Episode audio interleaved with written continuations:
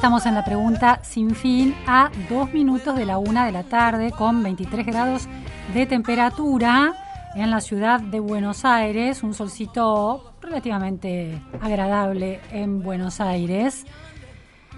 Y siguen las preocupaciones en torno a la economía. Los anuncios de ayer del ministro Martín Guzmán, acompañado por el presidente de la Nación, Alberto Fernández, no logran tranquilizar las aguas, pueden generar algunas dosis muy eh, micro de eh, tranquilidad en los bolsillos de la gente a partir de los bonos, pero pasado dos meses, ¿cuál será el efecto?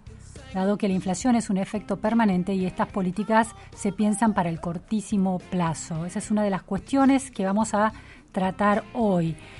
Otra cuestión es menos eh, urgente para la coyuntura argentina, raro porque en la Argentina todo es urgente, aunque toca la coyuntura argentina y tiene que ver con posicionamientos delicadísimos en este contexto geopolítico donde la relación con países como Rusia y eh, el entorno global de países que tienen que ver con, con, Rusia en el sentido de que no la condenan abiertamente o se abstienen de condenarla o siguen comerciando, tanto del mundo occidental como del mundo oriental, define muchas veces la política doméstica.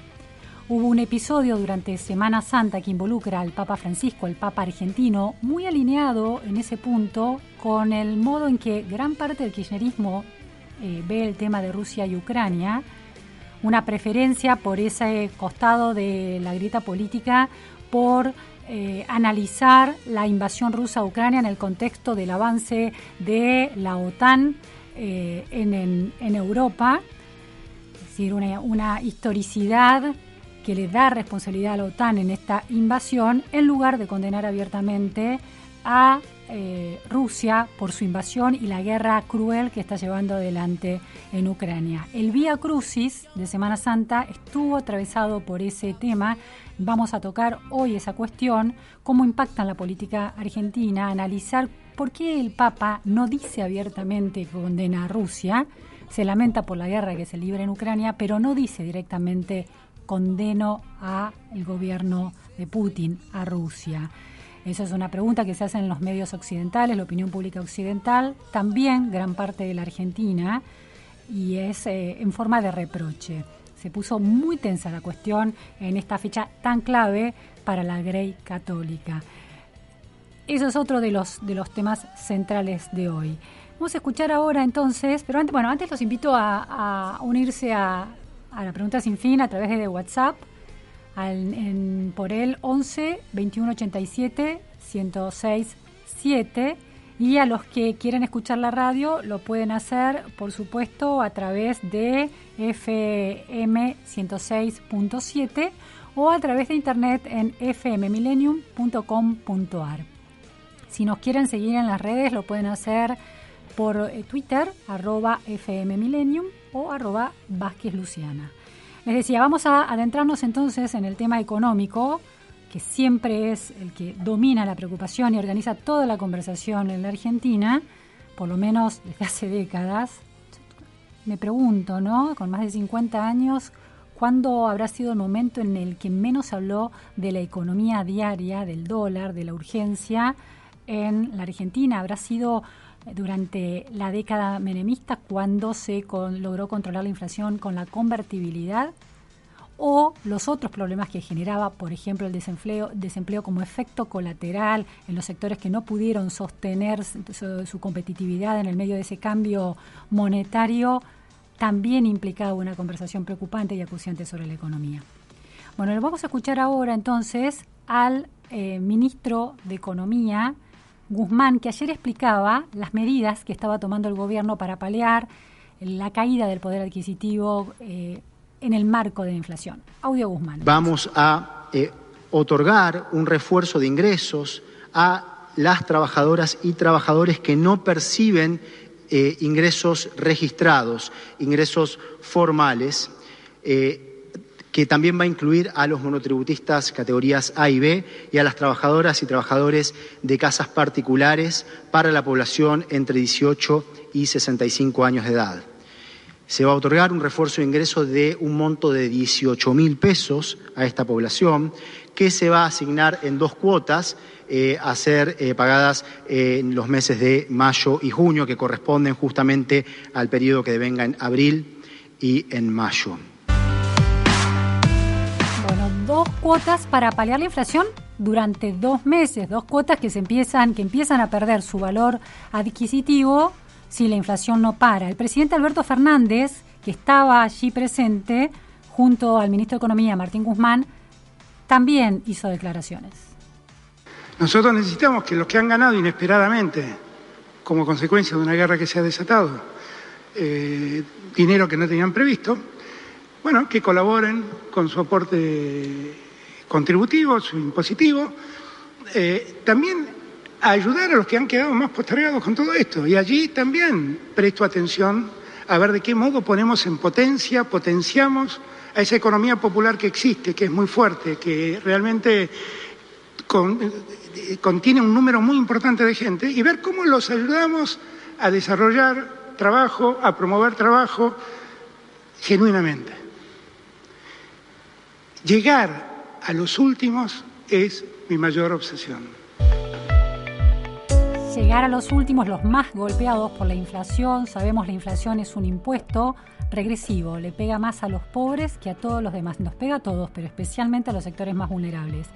Y finalmente, en esa misma presentación, el ministro Guzmán hizo un diagnóstico previo al desarrollo de cada medida, su mirada acerca de rumbo que está teniendo la economía. ¿Es positivo o negativo? Escuchamos entonces audio prosperidad. ¿Lo tenemos? Sí, ahí lo tenemos.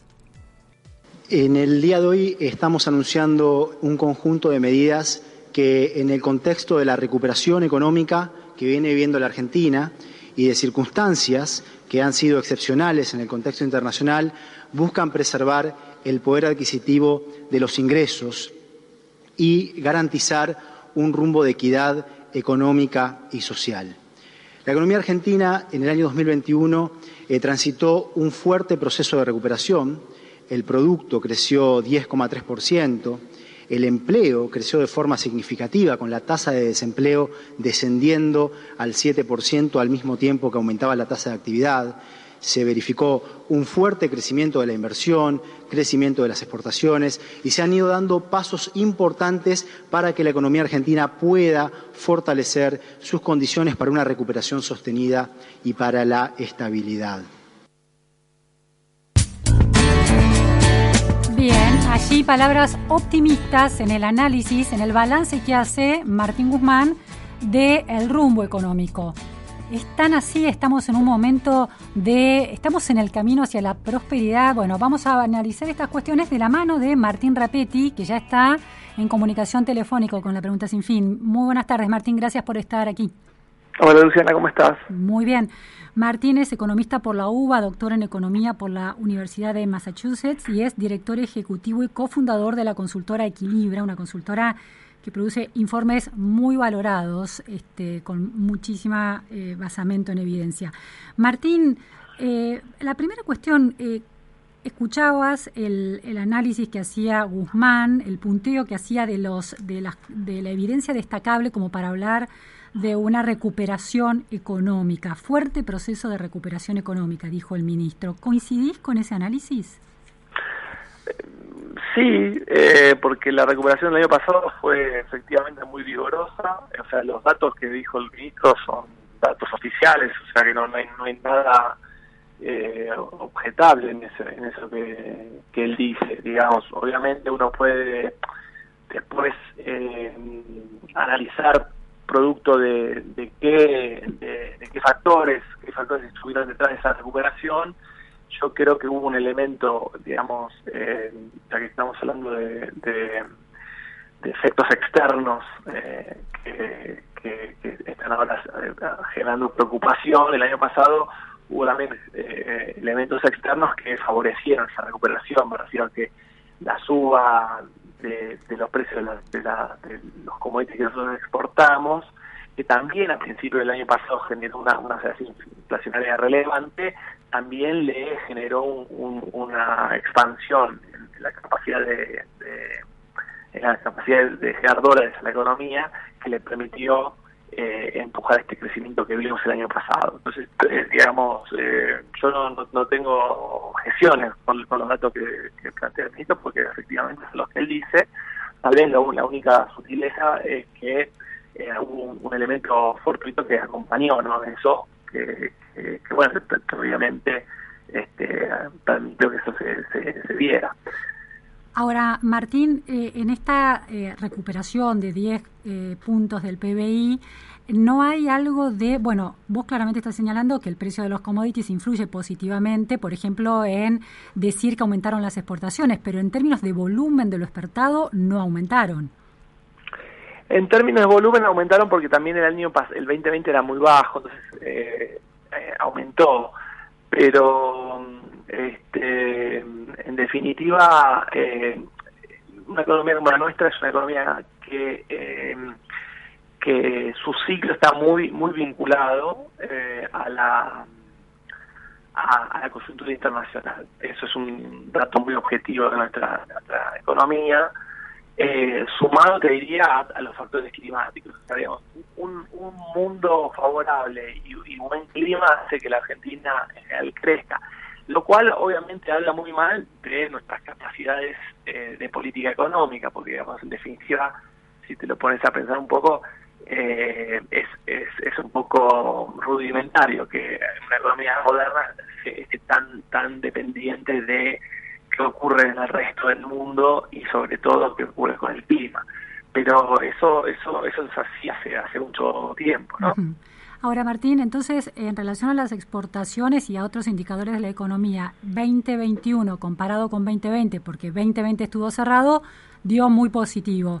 Y 2021 comparado con 2019, que ya había una crisis importante, pero no había pandemia, ¿cómo, cómo da? Bueno, depende depende de, de, los rubros. Hay hay rubros eh, en los que en los que las exportaciones eh, han crecido. Hay rubros sobre hay, hay rubros, por ejemplo, que, que no tenemos una, una buena medición. Cada vez yo creo que hay eh, un crecimiento muy fuerte, por ejemplo, de todas las exportaciones de servicios que no las no, las captamos en el radar. Todo el mundo tiene algún amigo o algún conocido que trabaja para alguna empresa afuera y le pagan con una cuenta en el exterior o le, o le, pagan con criptomonedas. Hay, hay un crecimiento muy fuerte de, esa economía que no que no se está no se está viendo en el radar y esa y, esa, esa, esas exportaciones eh, digamos si las medís por por este por lo que muestra eh, las cuentas oficiales está virtualmente estancada casi desde 2011. y, pero nosotros sabemos por, por el crecimiento del empleo de esos sectores que en definitiva eh, ha, ha, crecido. Es una industria muy exportadora. Entonces es, es, es, un poco variopinto ¿no? el, paisaje.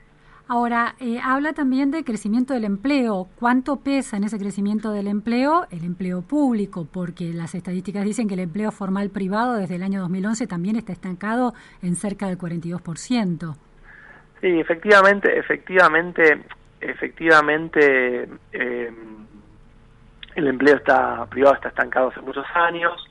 El año pasado hubo un crecimiento del empleo formal, también este, ah, recuerden que, que, había habido, digamos, un, una, un cepo a, los despidos, digamos, de alguna manera.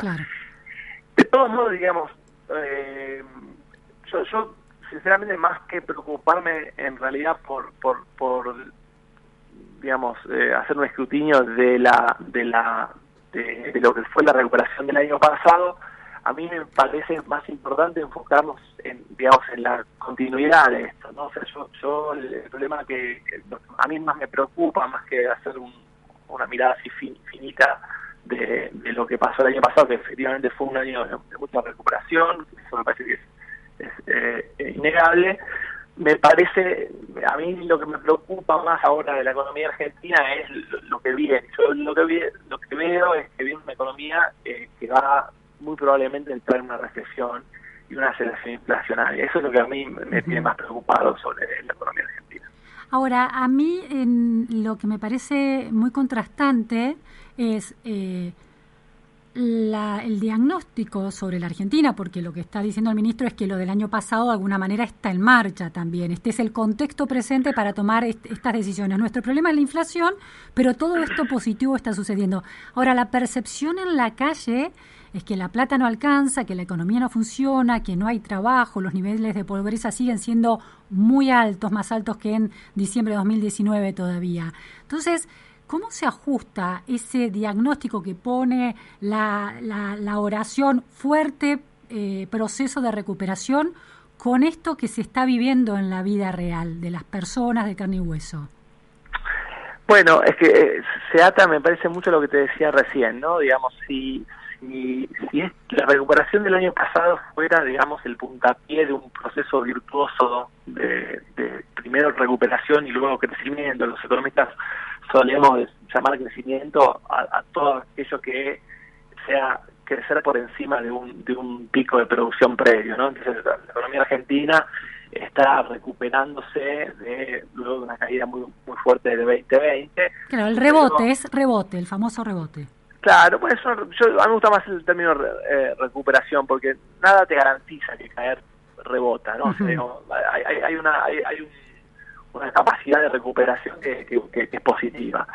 Ahora, yo no veo, eh, que eso decía antes, eh, y, va en línea por ahí con lo que vos, la percepción que vos reflejas de, la calle, yo lo que empiezo a ver ahora es que me parece que esa recuperación está entrando en una fase de de, estancamiento, digamos, ¿no? digamos que se, detiene esa recuperación. ¿Y en qué lo estamos viendo? Bueno, lo estamos viendo en que eh, la aceleración inflacionaria, que fue la noticia de, la semana pasada, el dato de, inflación de, marzo, refleja que los precios empiezan a ir bastante por encima de la suba de los ingresos, de los salarios. Entonces eso hace que ya con, con salarios que estaban muy deprimidos, con niveles salariales que estaban muy bajos, eh, empezamos a ver una erosión de, los salarios, que a mi juicio se va a prolongar eh, por lo menos unos cuantos meses más. Yo creo que, tenemos varios meses por delante donde los precios van a ir por, eh, por arriba de, los salarios y eso se va a sentir mucho en el bolsillo de la gente, sobre todo los más desposeídos, porque pensá que, las familias, mm, digamos, menos aventajadas, eh, consumen una proporción mayor de sus ingresos en alimentos y alimentos es donde más ha subido los precios. la inflación del trimestre, el primer trimestre del año en alimentos ha sido del orden del 20%. Entonces ahí se va a sentir mucho y creo que esa percepción que, la que vos hablabas de, la calle empieza a hacerse notar a través de este, de este fenómeno. Ahora, Martín, eh, Está claro que la inflación de marzo demostró que las medidas de control y vigilancia de los precios, que implementadas sobre todo por el secretario de Comercio Interior Roberto Feletti desde octubre del año pasado, no funcionaron. Desde noviembre, que fue el primer mes de gestión completa que tuvo eh, Feletti, eh, cada mes fue subiendo la inflación hasta llegar hasta este 6,7% y cada mes fue más alto, 2,5 creo que fue en noviembre, 3,8 en diciembre, 3,9 en enero, 4,7 en febrero, 6,7 en marzo. Entonces, eh, ¿cuánto de la, de la visión política del gobierno puede permitir salir de ese proceso de inflación si no se aprende de los errores? Porque esta incapacidad de torcer el rumbo de inflación, que cada vez se espiraliza más rápido, eh, a pesar de las estas medidas en las que el gobierno creía, se produjo.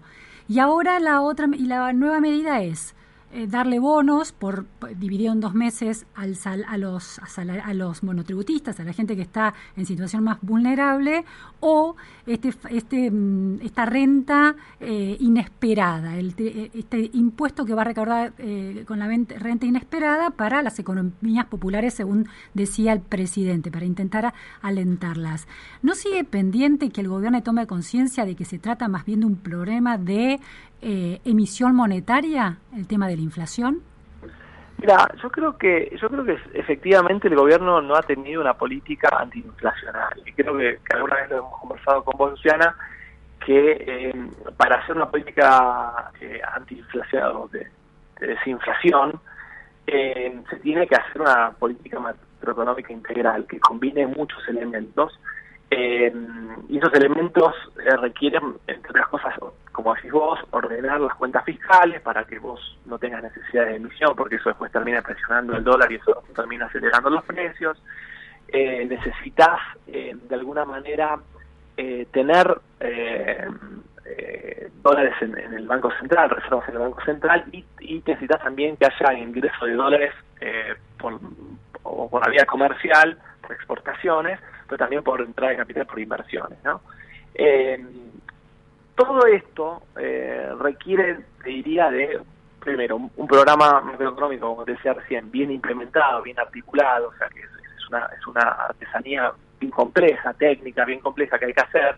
Eh, esos, programas no son fáciles de diseñar, o sea, requieren un, conocimiento técnico y requieren, obviamente, tomar algunas medidas que son en el corto plazo impopulares porque requieren correcciones, ajustes. O sea, por ejemplo, eh, no se puede hacer una política desinflacionaria eh, con eh, subsidios crecientes en las tarifas de servicios públicos, ¿no? Eso es porque eso, eso genera déficit fiscal, emisión, como decías vos antes. Y al mismo tiempo, si vos querés corregir eso, necesitas subir las tarifas, lo cual es impopular en el corto plazo. Pero es indispensable si vos querés estabilizar, o sea, no hay no hay ahí este, ningún atajo. Eh, lamentablemente uno dejó atrasar una tarifa, o sea, lo, mejor que hay que hacer para no tener que ajustar tarifas es no dejarlos atrasar. Lo mismo con el tipo de cambio. Pero hay mucha resistencia por parte del gobierno, sobre todo los sectores cristinistas, en, en, el tema de las tarifas, en actualizar las tarifas. Porque, porque yo creo que eh, son, son medidas muy cortoplacistas, eh, se busca artificialmente mejorar los salarios, porque claro, yo, yo si yo te atraso las tarifas, vale decir, sube mucho más tu salario de lo que suben las tarifas. en una economía inflacionaria, vamos a suponer 50%, que como el año pasado, 51% de subir los salarios. Si yo te subo las tarifas de servicios públicos 10%, tu salario en, relación a, la capacidad de, tarifas aumentó. ¿No? O sea, digo, o sea, vos podés pagar más servicios de tarifas. Obviamente vos no vas a pagar más servicios de, no vas a pagar, usar más la luz, mucho más la luz. Vas a seguir usando lo mismo que antes. Lo que pasa que al cobrártela más barato, eh, en términos de tu salario, te libero, te libero parte de tu salario para que vos puedas ganar, eh, en otras cosas. O sea, te, esté haciendo como una especie de incremento de tu, de tu salario, del poder de compra de tu salario, pisándote claro, artificial.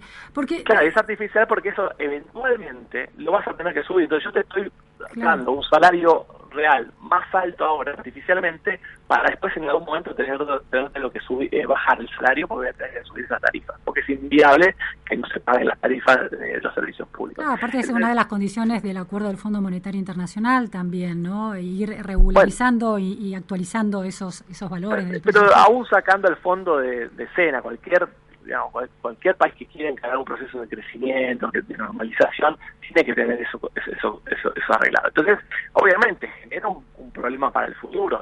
Algo parecido se puede hacer y está, está muy estudiado en la, economía argentina con el tipo de cambio. Yo, yo dejo que el, dólar si tengo la capacidad para pisarlo, lo piso y claro, estoy haciendo subir el ingreso de las personas en relación al dólar. Eso me libera capacidad de gasto para otras cosas que no tenía previsto. Entonces, estoy artificialmente haciendo subir los salarios para que en algún momento esos salarios se tengan que caer porque le tenga que ajustar el, dólar, porque la economía no puede vivir. Entonces, esas son estrategias cortoplacistas, muy, eh, muy con fines electorales. Son políticas en realidad, no son eh, estrategias económicas de salida de la por crisis. Supuesto, Por supuesto, son son son son son, son, estrategias pura y exclusivamente electoralistas que las que las han tomado eh, partidos de diferentes signos, dicho sea de paso, pero es una, una cosa común que la hemos visto sin duda en el ciclo electoral del año pasado. Así que los anuncios de ayer, Martín, no, no tienen en realidad eh, ningún impacto estructural y apenas durarán quizás menos de dos meses sus efectos en el bolsillo de la gente. Bueno, en definitiva, digamos, me parece razonable. A ver, acá también ha habido un fenómeno que es internacional, o sea, hablábamos de, lo inesperado, el mundo al haber subido el precio de la energía, subió el precio de la energía que pasó en el mundo. Dos productores importantes de alimentos y, energía entraron en guerra. Se produce menos de esas dos cosas. Cae la oferta global de energía y, alimentos, ¿qué pasa? ¿Cómo ajusta el mercado? Subiendo el precio. Subió el precio internacionalmente, eso le pasó a todo el mundo. Todos nos empobrecimos. Todos los, todos los países del mundo, las personas eh, tienen un ingreso menor en términos de alimentos y energía. Obviamente los países con mayor recursos, mayor espalda, por ahí los, los gobiernos tienen mecanismos que no desalinean la macroeconomía para eh, compensar un poco ese efecto. El gobierno argentino intenta hacer algo de, ese estilo, razonable, con sensibilidad social, porque hay muchos de nuestros compatriotas que la están pasando muy, muy mal, es razonable que vos le, que vos eh, le, le, des alguna ayuda a esos sectores, Ahora, el problema es que como justamente tenemos una macroeconomía tan desarticulada, eh, la sostenibilidad de eso está puesta en duda, porque la pregunta que nos hacemos es, bueno, sí, eh, ¿cómo se va a financiar ese gasto? Puede que haya recursos, estamos en estas horas analizando el impacto de, estas medidas, pero puede ser que, digamos, eh, que si uno las quiere eh, prorrogar en el tiempo, efectivamente no hace recursos para eso y eso termine generando más, em, más emisión monetaria y más inflación que termina siendo comiéndose la, la, cola del perro. Digamos. Pero además también, y es la última cuestión que te planteo, Martín, porque detrás del diagnóstico y la argumentación del gobierno para dar estos bonos y toda la explicación que hace sobre la inflación, el impacto de la guerra, se omite un hecho, que es que la inflación de la Argentina era alta del 50% antes del impacto de esta guerra, de manera que el porcentaje, por ahora, el porcentaje que le aporta la, la suba de commodities por la guerra a la inflación es marginal respecto de ese gran volumen de inflación que existía y que venía arrastrando y que el gobierno no podía este, em, pisar porque seguía convencido de que el control de precios era una manera, que lo que implementa el año, el año pasado, noviembre. Hay, sobre una inflación que ya era alta, hay dos elementos que aceleran la inflación. Una es el acuerdo con el Fondo Monetario Internacional. El acuerdo con el fondo, justamente para corregir lo que hablábamos antes, eh, le dice, bueno, mira, ahora deja de pisar el tipo de cambio y llevarlo junto con la inflación para que no se atrase. Entonces, ahí tenés un, precio que iba a una velocidad muy inferior el año pasado, ahora empieza a ir a una velocidad más rápida. Eso, el precio del dólar, decís vos. Exacto, ese es un precio que acelera. Algo parecido pasa con tarifas. estaba, las tarifas de servicio público estaban casi pisadas el año pasado, este año eh, en promedio deberían subir, no en, principio en línea con la inflación, no creo que lo que ocurra, pero acelera. Ahí hay dos elementos aceleradores vinculados al acuerdo con el fondo, que es justamente empezar a recalibrar, a, corregir los, desequilibrios que tenía la economía eh, el año pasado. Es decir, que para salir de la inflación primero hay que subir la inflación. Exacto, y sí, eso eso pasa en muchos planes, en, muchos programas de, estabilización. Para desinflar vos tenés que corregir primero los desequilibrios y eso acelera la inflación. Entonces, el programa con el Fondo Monetario no es un programa que, que plantee bajar la inflación. ¿Por qué? Porque el Fondo Monetario Internacional sabe que Argentina no está en condiciones de poder bajar la inflación, entre otras cosas por estos problemas que tiene, porque tiene precios que están atrasados, tiene eh, un problema fiscal y que se financia con la emisión monetaria que tiene que resolver, y me parece también que el, el, el Fondo Monetario Internacional ve que este es un gobierno que no está en condiciones políticas de hacer un plan de estabilización, porque para hacer un plan de estabilización necesitas un gobierno que tenga em, poder político y credibilidad. Yo creo que, que, el gobierno hoy de Alberto Fernández eh, ha, se ha este, horadado su credibilidad y en, buena medida las peleas públicas, las internas que están habiendo en el gobierno hacen, hacen visible que digamos que la que la capacidad de, direccionar la política económica por parte del gobierno está muy limitada, producto de que hay cuatro o cinco manos sobre el volante. Clarísimo, Martín Rapetti, muchísimas gracias. ¿eh? Un placer, cuando quieras. Bueno, fue el economista, director cofundador de la consultora Equilibra, con un análisis muy interesante sobre cuán bien o mal está la economía y esta especie de, bueno, salida convulsionada que va a implicar la salida de la inflación. Primero tendrá que haber más inflación para poder volver a un país sin inflación. 106, 7, Milenio. Una nueva historia. Una nueva historia. Por contar, por contar. Tiempo de publicidad en Millennium. Alfa Romeo Giulia, el sedán más rápido del mundo. Diseñado y fabricado en Italia con motor Ferrari de 510 caballos. Premio al mejor auto del año en Estados Unidos y Alemania. Alfa Romeo Giulia, la mecánica delle emozioni. Para más información, ingresa a alfaromeo.com.ar o al teléfono 4789-4100. Senza cuore, saremo solo macchine. Hausler abre una nueva sucursal shopping. Llegamos a Unicenter, tu caja de seguridad privada mucho más cerca. Tecnología, confort, máxima seguridad y amplios horarios de atención todos los días. Sí, todos los días, incluso sábados y domingos. Vení a vivir la experiencia Hausler en Unicenter y Alto Palermo.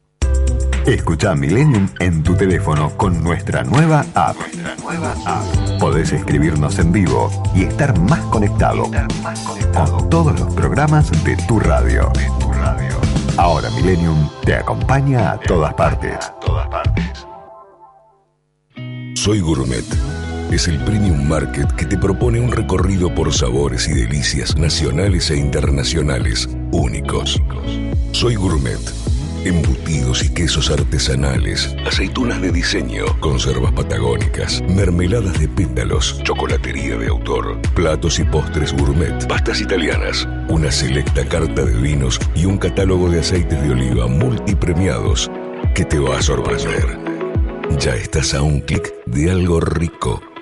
www.soygourmet.com.ar Silvia, tengo algo que contarte. Al fin encontré a alguien que me gusta. ¡Ay, Marta, qué alegría! Sí, me acompaña, se preocupa por mí, lo veo muy seguido.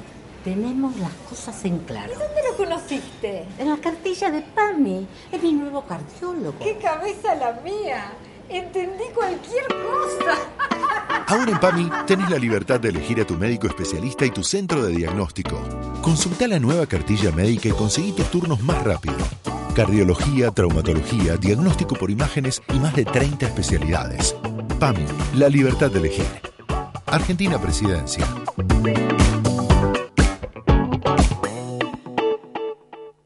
Fin de espacio publicitario. 106 7 Milenio. La libertad de escuchar, la libertad de escuchar. La radio. Milenio 106 7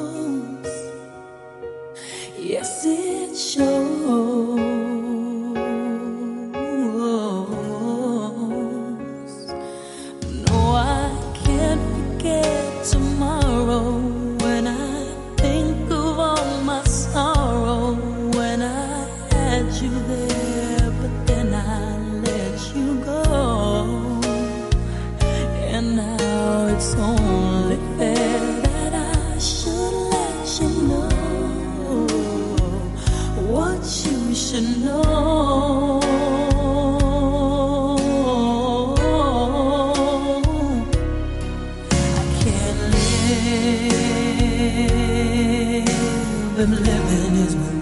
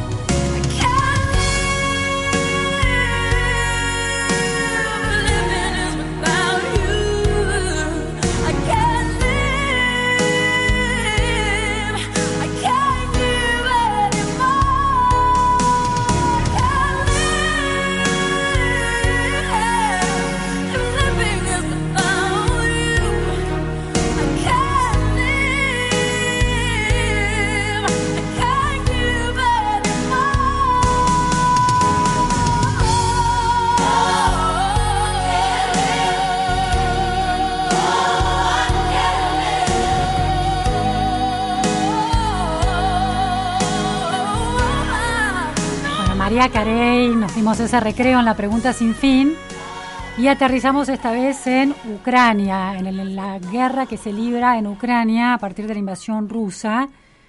Me gusta seguir en Twitter a Julia Davis, que les, les he contado otra vez, que es una experta, se dedica, dice en su Twitter, miro la televisión estatal rusa para que ustedes no tengan que hacerlo. Es una periodista de The Daily Beast y es la creadora del Russian Media Monitor, el monitor eh, para los eh, de los medios rusos.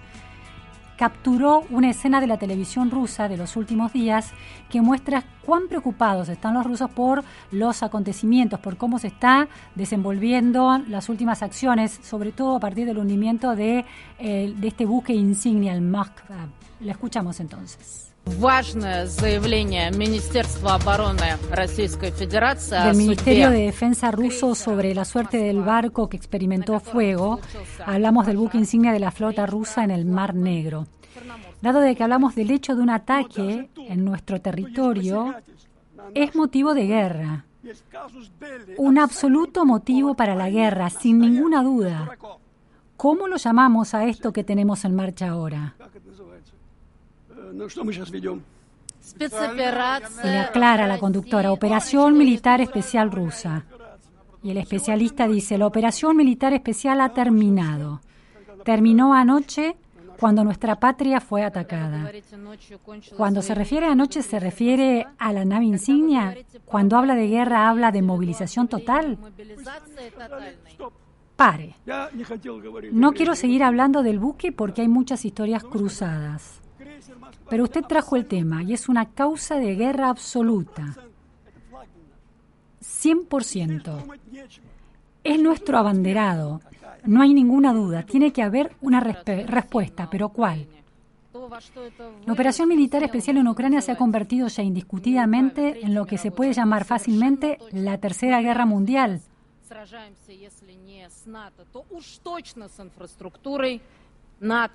И это тоже надо absolutamente осознавать. correcto.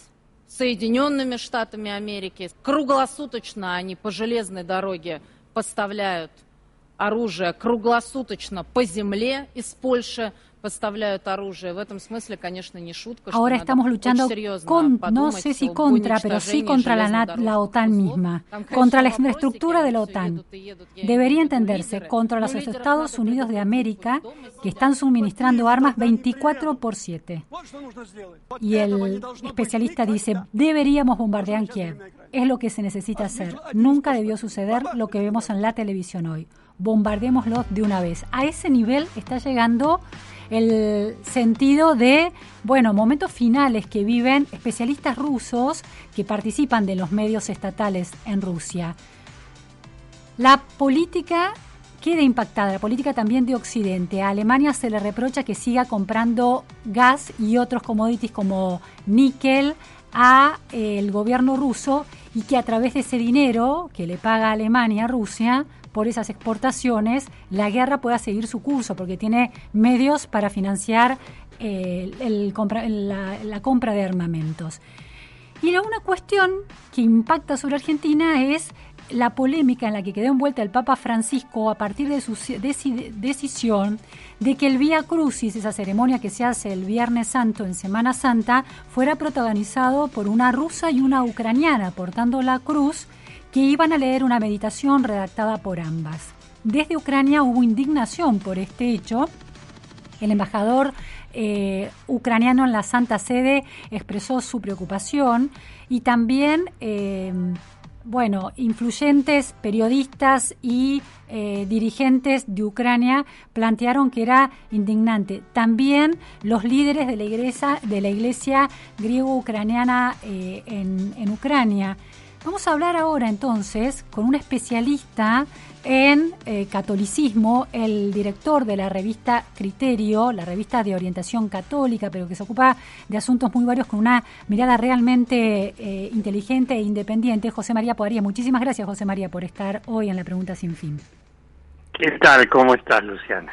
Muy bien. José María, lo que llama mucho la atención, lo que le ha llamado la atención a los medios en Occidente, el New York Times a principio de marzo planteaba el Papa Francisco condena la invasión a Ucrania, pero no habla nunca del agresor. En Semana Santa se volvió a referir a la guerra sin mencionar a Rusia y en esta idea de establecer una especie de equiparación entre la víctima y el victimario, entre la mujer rusa y la mujer ucraniana portando la cruz en el Via Crucis de Semana Santa, generó enorme indignación en Ucrania. ¿Por qué le cuesta tanto al Papa Francisco decir Ucrania, eh, Rusia es el invasor y está mal eh, lo que está haciendo? ¿Qué pasa ahí? Sí, e- es cierto, estamos todos este, como asombrados y preocupados, o mejor molestos, con eh, este tipo de autocensuras. Eh, creo que le juegan en contra algunas cosas. En primer lugar, él había hecho una apuesta, digamos así, muy importante a los contactos con la Iglesia eh, Ortodoxa rusa, está bajo el mando del patriarca Kirill. Eh, bueno, y recordamos que se encontró con él en Cuba, y eso era un encuentro histórico, porque la separación entre la Iglesia Ortodoxa y la Iglesia Católica Romana eh, lleva muchos siglos. La Iglesia Ortodoxa rusa es muy importante por el número de fieles a los que representa, porque en, en rigor, si bien históricamente y, jerárquicamente es mucho más respetada la, Iglesia Ortodoxa eh, con sede en, en Estambul, eh, y allí el patriarca tiene buenas relaciones con el Vaticano. Sin embargo, este, la Iglesia Ortodoxa rusa es importantísima y no está de acuerdo con este, mantener tan buenas relaciones con Roma.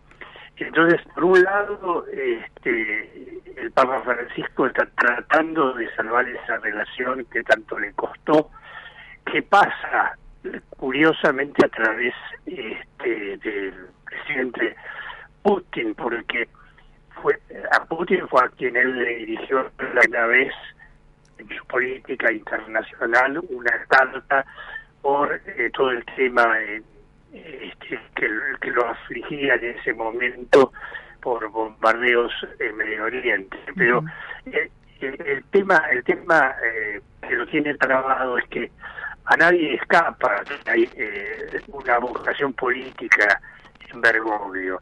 Entonces ahora ha quedado trabado entre su específica misión religiosa y eh, un cierto afán político que entendía que podía encontrar un acuerdo entre Occidente y Rusia. Eh, yo creo que detrás de eso están también las expectativas del Papa de un viaje a Rusia por un lado y a China por otro, eso no lo ha negado nunca. Pero la situación es mucho más compleja, además que eh, China tiene una suerte de alianza con Rusia en este momento. Y esto complica mucho ¿no? el panorama Es decir, occidental. José María, es decir, es que sería en principio una cuestión como de geopolítica del mundo católico y de equilibrios de poderes por eh, por el juego de poder y no ya por las cuestiones espirituales de la iglesia. Seguramente, esa es mi impresión. Está de más observar también eh, que- que Lo estamos escuchando mal. A ver si se, si se puede mover, porque hace, hace unos minutos lo escuchábamos mejor. A ver, ahí. Lo estábamos- Ahora- ahí ahora está como- perfecto. Si se queda ahora ahí. se, o- se oye bien. Bueno, Sí. no, no, estoy, estoy, estoy quieto. Ahí está bien. Pero creo que sí, eh, lo, lo que estábamos hablando es así, o sea, hay una dificultad de tipo político o geopolítico. El, el, el tema en cuestión es que estamos todos muy sorprendidos de que no haya podido pronunciar la palabra invasión rusa en Ucrania, como bien observabas, y que no haya podido ponerle el nombre a Putin, porque se y esto le ha significado este, también dificultades con los Estados Unidos, porque Biden, que teóricamente sería un, un aliado de, de Bergoglio, Porque por es su católico, claro. porque es católico, porque se dice practicante y porque han tenido encuentros aparentemente muy cordiales, pero bueno, está está pagando un precio muy alto por sus intervenciones. Eh, lo que lo que está en juego es muchísimo. Yo creo que es ¿Qué es eh, lo que está en juego? y gran parte de la paz internacional. Ujú. Eso es porque de nuevo aparece la idea de, de una alianza de Rusia con China y con la India como un frente opositor a Occidente. O sea que volvemos a ese punto. Eh, la- el, el- el manejo de la información en Rusia, por cuanto uno puede apreciarla, es muy deficiente y está muy manejado políticamente desde el gobierno. Ahora, eh, José María, hay en, en el incidente de- del Viernes Santo, llama la atención porque está claro que la conciencia política y geopolítica que tiene el, el Papa, Bergoglio, que la tuvo siempre y la tiene también como Papa, y eh, los malabarismos que hace para evitar eh, mencionar a Rusia como agresor. Ahora, a la hora del Via Crucis, parece un error eh, innecesario, ¿no? Esta idea de proponer una mujer rusa, una mujer ucraniana portando la cruz. Por ejemplo, el jefe de la Iglesia Greco-Católica de Ucrania, el arzobispo de Kiev, voy a pronunciar mal seguro el apellido, Shevchuk, dijo, calificó a esta idea como inapropiada y ambigua. Y el embajador de Ucrania ante la Santa Sede, Andriy Shurash, expresó preocupación en Ucrania por esta equiparación de víctima y victimario. Una eh, miembro del Centro para el Estudio de las Políticas Europeas eh, ucraniana Olga Tokariuk sostuvo fue percibido como una equiparación de la víctima y del agresor mientras la invasión rusa sigue adelante. Y la meditación que tenían que leer las mujeres, que iba a tener 200 palabras, era un texto escrito porque son estas dos mujeres son amigas, se convirtió en dos oraciones nada más. ¿Por qué decide llevar esa, esa geopolítica y esa diplomacia de poder al centro de la vía de la vía crucis y de la ceremonia del Viernes Santo? Sí, yo creo que se conjugan dos elementos poco poco agraciados. Por un lado, eh, esa equiparación eh, es muy es muy molesta porque en realidad este, no no no se puede equiparar a, a Rusia de Putin con Ucrania invadida. Entonces, sí, yo creo que ese fue un error. Lo que pasa es que Bergoglio está siempre pensando en que eh, querría viajar a Ucrania, pero si se le permite también viajar a Moscú, cosa que no no sucede y es muy difícil que esa posibilidad se abra. Entonces quedó. Y por otro estaba, qué sé yo, ese, esa ambivalencia política, de decir, bueno, que sean dos mujeres en una iglesia que eh, fatiga, le cuesta abrirse al mundo femenino, la iglesia católica romana, y bueno, entonces parecía que le habrá parecido ese un gesto novedoso, pero evidentemente desafortunado. Y última cuestión, José María, eh, los papas, en algún, los distintos papas en algún momento de sus papados se han involucrado políticamente. Recordamos, por supuesto, a, Juan Pablo II y el, todo el conflicto sucedido en Polonia. ¿Cómo pudo atravesar Juan Pablo II eh, esa... eh, ¿Cómo fue que, a pesar de tener una cercanía y manifestarse en relación a esa problemática, eh, pudo conservar una legitimidad que no está pudiendo conservar Bergoglio? Evidentemente la personalidad de Boitigua, de Juan Pablo II, era una personalidad eh, mu- muy especial que eh, creaba una empatía muy grande con las grandes audiencias a las que se había acostumbrado. De todas maneras, yo creo que su intervención política en Polonia fue desmedida y, en última instancia no tan positiva como se la vio en su momento. Ah, a ver, ¿cómo Y la, y la realidad polaca un poco lo está demostrando, porque en realidad Lech Walesa no hubiera sido nunca presidente sin un apoyo tan explícito del papado que mm, parecería un poco exagerado. Este, pero, pero bueno, eh, esa, ese conocimiento fino del mundo oriental, de un mundo de Europa oriental, evidentemente a Bergoglio le, le es ajeno. y Bergoglio acostumbra siempre a tomar decisiones muy de tipo muy personal, porque él tiene en el Vaticano este, expertos en política internacional como lo tienen pocos estados.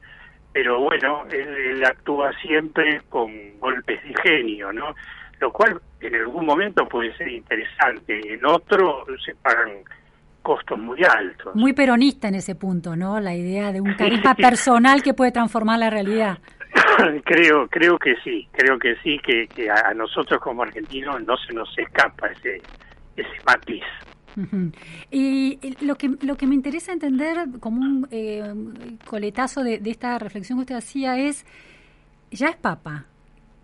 Eh, ¿qué es, ¿Cuál es el, objetivo, la, la ambición que puede, porque es un ser humano también y un hombre político, que puede tener para estar dispuesto a pagar estos costos políticos de no condenar a Rusia? Porque usted decía convertirse como un puente, como un garante de paz en el mundo, como un puente entre Oriente y Occidente, eso no estaría sucediendo con, estas, con esta actuación en relación a la invasión rusa. ¿Qué es lo que aspira un papa cuando ya tiene el papado? Un papa de la personalidad de Bergoglio, que es un hombre político. Bueno, yo creo que tiene un frente complicado en el sentido que por un lado quiere llevar a término la reforma de la iglesia que se había propuesto. Perdón, esa, esa reforma supone una mano muy dura con respecto al escándalo de los abusos sexuales por parte de miembros del clero.